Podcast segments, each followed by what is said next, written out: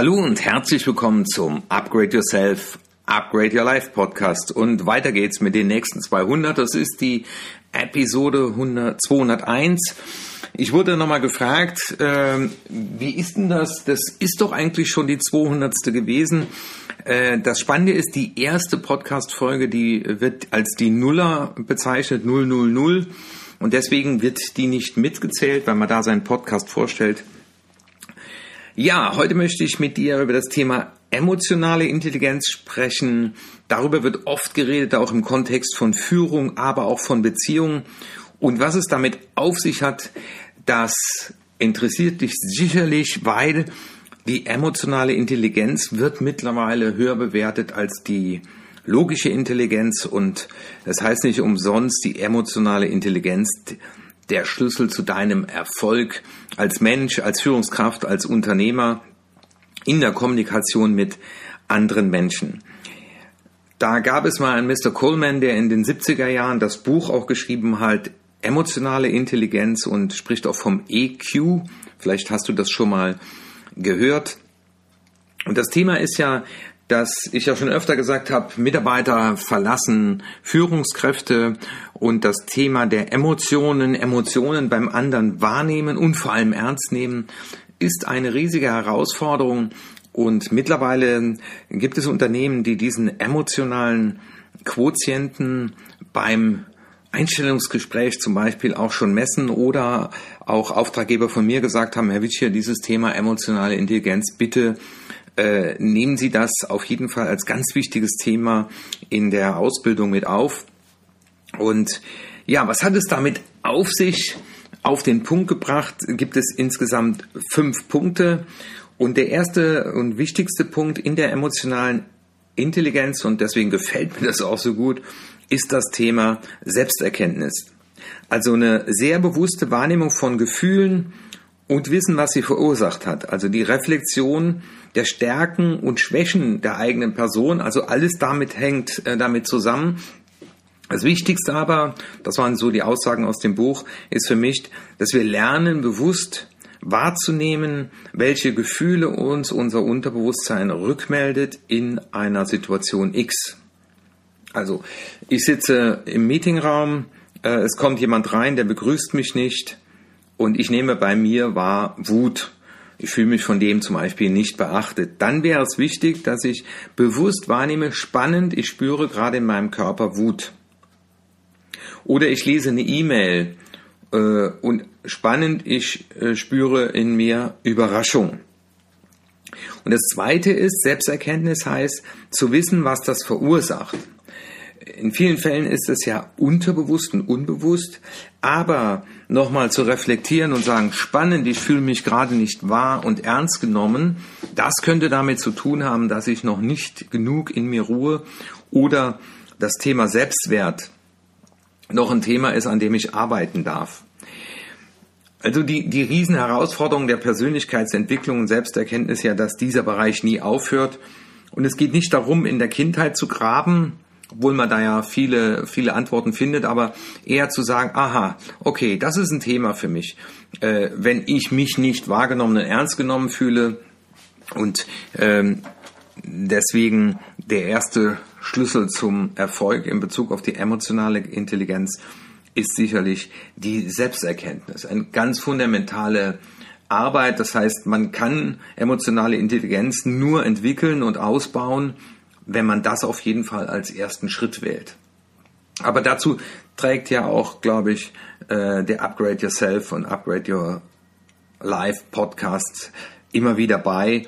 Äh, ihr wisst, das ist ein Thema, in dem ich unermüdlich immer wieder rufe und sage, seid interessierter Beobachter eurer Wahrnehmung, eurer Gefühle, äh, und mit der Haltung spannend, dass ich gerade Wut spüre. Was will sie mir sagen? Und dahinter steht oft die Frage, welches Bedürfnis ist derzeit gerade nicht befriedigt? Also wenn der mich nicht begrüßt, sich hinsetzt, mein Bedürfnis wahrgenommen und ernst genommen zu werden.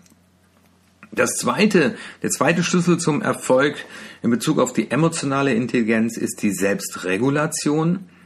Das heißt, hier bin ich eben nicht mehr meinen Gefühlen ausgeliefert, sondern ich bin in der Lage, nachdem ich interessierter Beobachter war, dann auch zu fragen, will ich jetzt meinem Unterbewussten äh, das äh, Lenkrad des Lebens in die Hand geben oder atme ich mal einmal tief ein und aus und sage, spannend, dass ich gerade Wut spüre, hat das jetzt hier Platz? Also ist es auch tatsächlich jetzt so wichtig, ne, dass der mich begrüßt oder wird dadurch, dass ein Mensch den Raum betritt weil er vielleicht noch in Gedanken ist, weil er noch gerade schnell eine E-Mail schreiben will und vielleicht im Kopf hat, na gleich gehe ich rüber und dann quatsche ich mit dem, äh, ist das tatsächlich so, dass er ganz bewusst meinen Wert herabwürdigen will? Und die nächste Frage ist, kann das überhaupt ein Mensch, wenn ich das nicht zulasse? Weil ab heute lasse ich mir von mir nicht mehr alles gefallen. Das ist das Zitat aus einem der Postkarten, die ich an den Seminaren verteile. Selbstregulation. In dem Buch von Coleman steht da Kontrollieren der eigenen Gefühlswelt zur Vermeidung impulsiver Handlungen und Entscheidungen. Das heißt, Wut Enttäuschung, nicht erfüllte Sehnsüchte, Ärger, all das sind ja Dinge, äh, die ich in mir spüre, wenn ich eine Situation so erlebe, wie ich sie erlebe.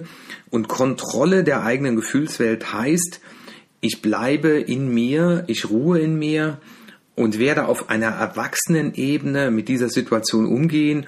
Also ich werde jetzt nicht drüber rufen, naja, äh, begrüßen tust du auch nicht mehr jeden Fritz, ne? So, oder äh, Entschuldigung, dass ich hier sitze, ich hoffe, ich störe dich nicht, ja, äh, sondern ich bemerke in mir das und atme tief einmal ein und aus und gehe dann hin und sage, hallo, grüß dich, schön, dass du da bist.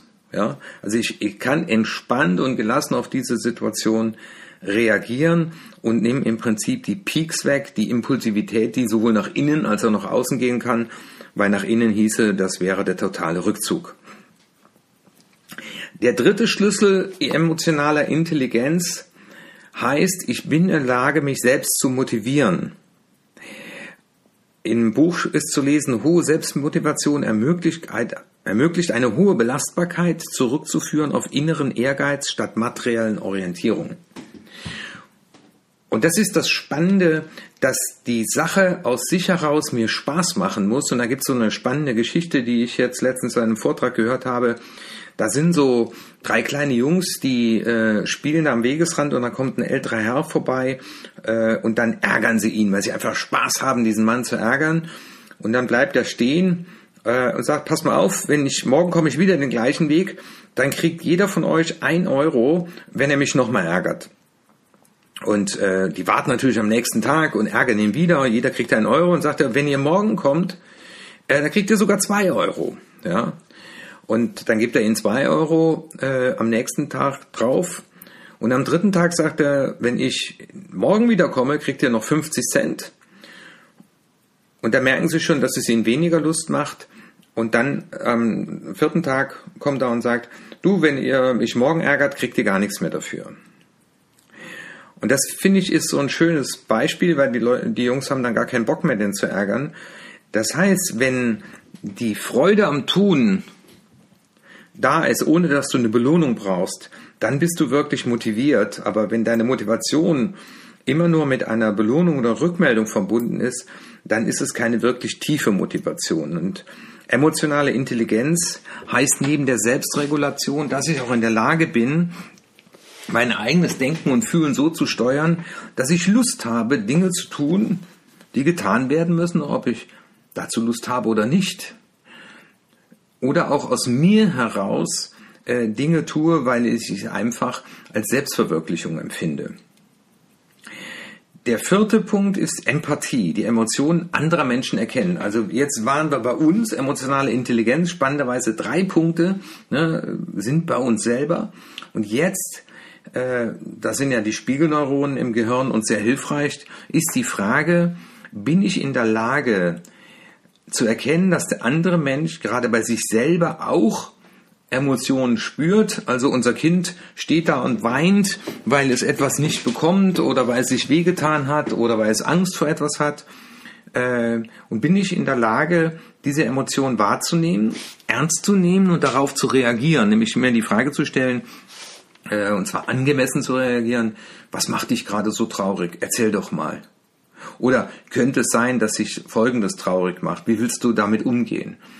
Und die Emotionen von anderen wahrzunehmen, ernst zu nehmen, ist ein ganz wichtiger Faktor bei der Erziehung von Kindern, damit auch Kinder das Gefühl entwickeln, meine Emotion, die ich gerade im Augenblick habe, ist richtig. Dann behalten sie Zugang zu ihren Emotionen und dieses Hör auf zu heulen ist ja oft das Gefühl für Menschen, die bei mir im Coaching sind, die sagen, wissen Sie, für meine Gefühle war irgendwie nie Platz. Und das bedeutet Empathie. Ich kann die Emotionen erkennen, ich bin bereit, sie nachzuempfinden und darauf angemessen, nämlich empathisch zu reagieren. Und das gilt nicht nur für unsere Kinder, äh, um sie emotional äh, Glück, ja, emotionales Glück, ja, emotionale Angenommenheit erleben zu lassen. Ich werde mit meinen Emotionen angenommen. Wenn du wieder lachen kannst, dann komm wieder rein. Ne? Ansonsten wirst du weggeschickt. Das sind viele Menschen, die mir das geschildert haben, weil andere das auch damit nicht umgehen können. Die andere Frage ist, ich sehe, du bist traurig. Was macht dich denn besonders traurig? Erzähl mal. Ja. Das fünfte, soziale Kompetenz.